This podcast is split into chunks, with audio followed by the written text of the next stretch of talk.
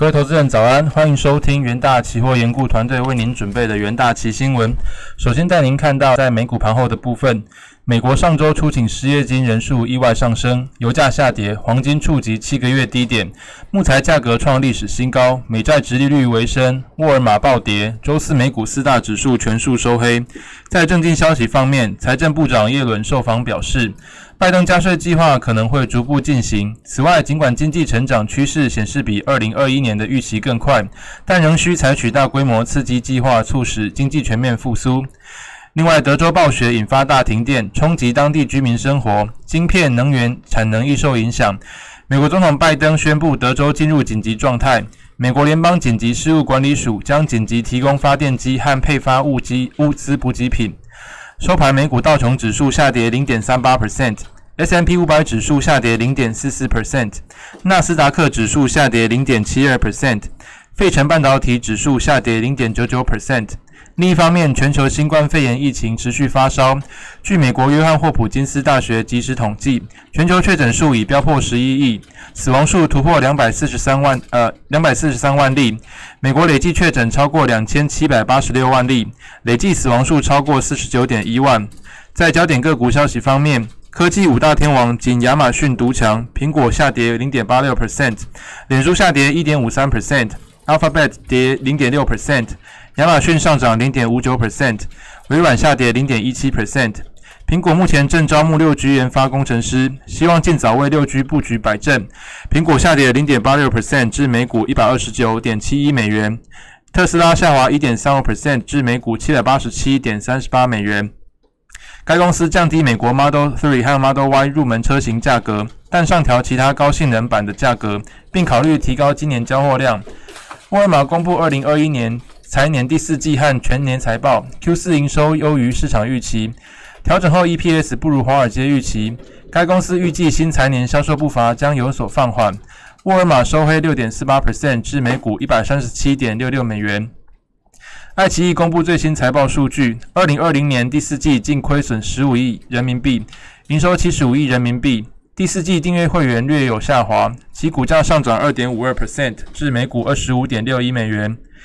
加拿大大麻公司 Telray 计划二零二一年与竞争对手 Alphria 合并，预计交易于第二季完成。前者下滑十四 percent，后者收回六点七 percent。在台股 ADR 的部分，联电 ADR 持平，台积 A 台积电 ADR 下跌一点二 percent，日月光 ADR 下跌二点三三 percent，中华电信 ADR 上涨零点一 percent。接着看到纽约汇市的部分。初领失业救济金数据令人失望，冲淡了经济从疫情中复苏的希望。美元对主要货币回跌，连两日升势中断。另外，比特币回落，但以太币接棒创新高。美国上次上周首次申请失业救济金人数意外增加，交齐前一日零售销售、工业生产带来的乐观期许。美国三大指数下跌，道琼指数从历史高点回落。追踪美元对一篮子货币走势的 IC 美元指数，纽约尾盘下跌零点三三 percent 至九十点六零一，连两日升势中断。其他货币方面，欧元对美元汇率报一欧元兑换一点二零九二美元，英镑对美元汇率报一英镑兑换一点三九七三美元，澳币对美元汇率报一澳币兑换零点七七六五美元，美元对日元汇率报一美元兑换一百零五点六九日元。再来看到能源盘后部分，周四原油期货价格收低，吸引市场预期欧佩克加可能在下个月初会议上讨论增产议题。欧佩加可能增产带来的压力超过美国原油库存连续第四周下降提供的支撑力，以及德州能源生产与炼油厂因天气中断的正面影响。Restate Energy 业研研究主管表示，本周呃石油价格攀升至两千二零年一月以来最高点，就让欧佩克加有了自四月起拉回一点产量的动力。另外，《华尔街日报》报道，为因应石油价格近期回升，沙地阿拉伯计划在下个月 OPEC 加会议上宣布撤销其独立减产的措施。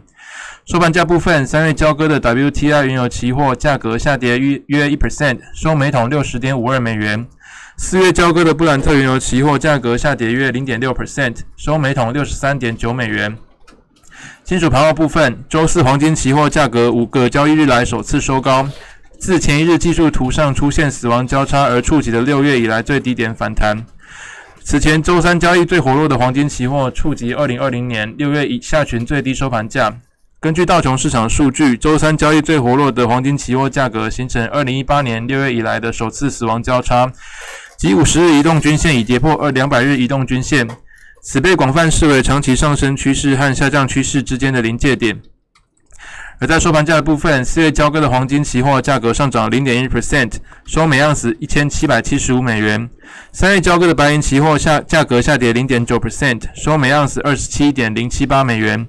三月交割的铜期货价格上涨二点一 percent，收每磅三点九零一美元。接着看到国际新闻部分，暴风雪侵袭打断。中断美国南部和墨西哥天然气供应，对美墨边界的汽车制造厂造成严重破坏。福特、通用、丰田等车厂纷纷宣布关闭多处厂房。暴风雪来袭，使德州电网不堪负荷，原先由德州向墨西哥提供的天然气供应因此受阻，导致本周墨西哥北部工业重镇已有数百万人无电可用。预估德州这波寒流将持续至周六才会逐渐回温。墨西哥汽车协会表示，墨西哥北部北呃六个。北部六个州本周出现大规模停电，导致汽车组装厂生产暂时中断，天然气供应受阻，使边界周围汽车厂天然气消耗量被迫下调二至三成。周二迄今至少有五家车厂受到影响。而墨西哥高度仰赖天然气发电，而天然气多由美国进口，替美墨边界的汽车业和其他产业提供电力。然而受到天灾影响，上周自德州管线进口的天然气已经减少约七十五 percent。多处区域停电和停工，已造成数十亿美元的损失。接着看到第二则国际新闻：半导体设备大厂应用材料周四公布的第一季财报和第二季财测双双优于市场预期，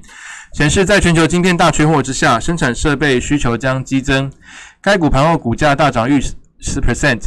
在止于一月底的会计年度第一季中，应材净营收成长二十四 percent 至五十一点六亿美元，优于市场分析师预估的四十九点七亿美元。不计若干项目的每股获利一点三九美元，也高于市场预期。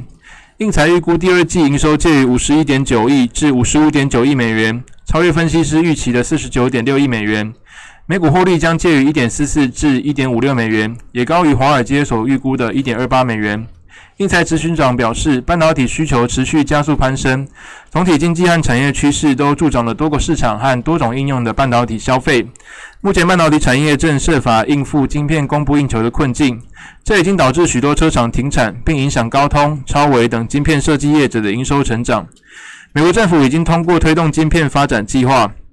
为应材等半导体设备供应商建设新厂房提供补贴。再看到《经济日报》头版。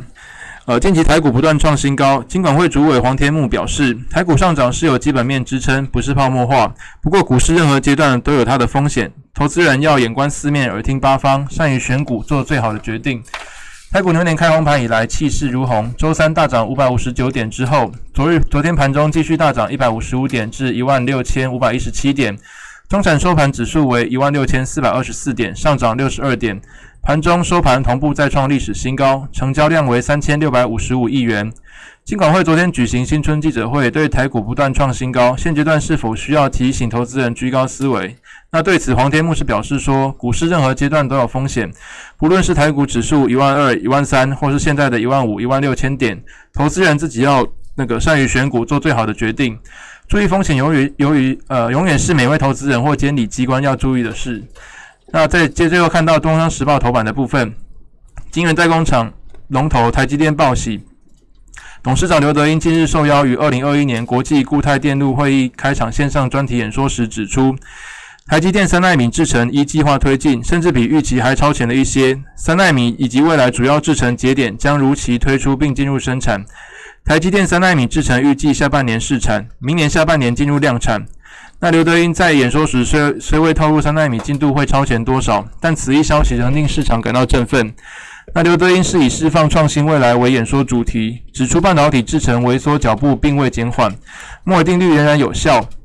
台积电三纳米比预前预期的进度超前，至于两纳米之后的电晶体架构将转向环绕夹击的纳米片架构，而子极外光技术可支援到一纳米。刘德英还指出说，半导体整合每踏出成功的一步，都需要付出越来越多的努力。而半导体技术刚推出的时候，呃，虽然只有少数人采用，但最后成果会是有大众享受。所以说，台积电制程和制造的能力可以让世界上多数人受益。而台积电二零二零年推出五纳米制程并进入量产，与七纳米相较，逻辑密度提升一点八三倍，运算速度增加十三 percent，运算功耗下降二十一 percent。台积电预计二零二二年将推出三纳米制程，与五纳米相较，逻辑密度提升一点七倍，运算速度提升十一 percent，且运算功耗可以减少二十七 percent。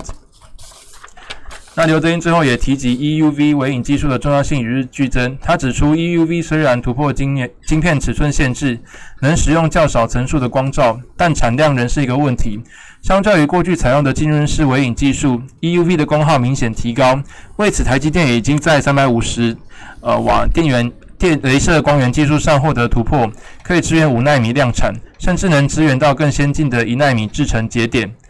好了，以上就是今天的重点新闻内容，谢谢各位收听，我们明天的元大旗新闻再见。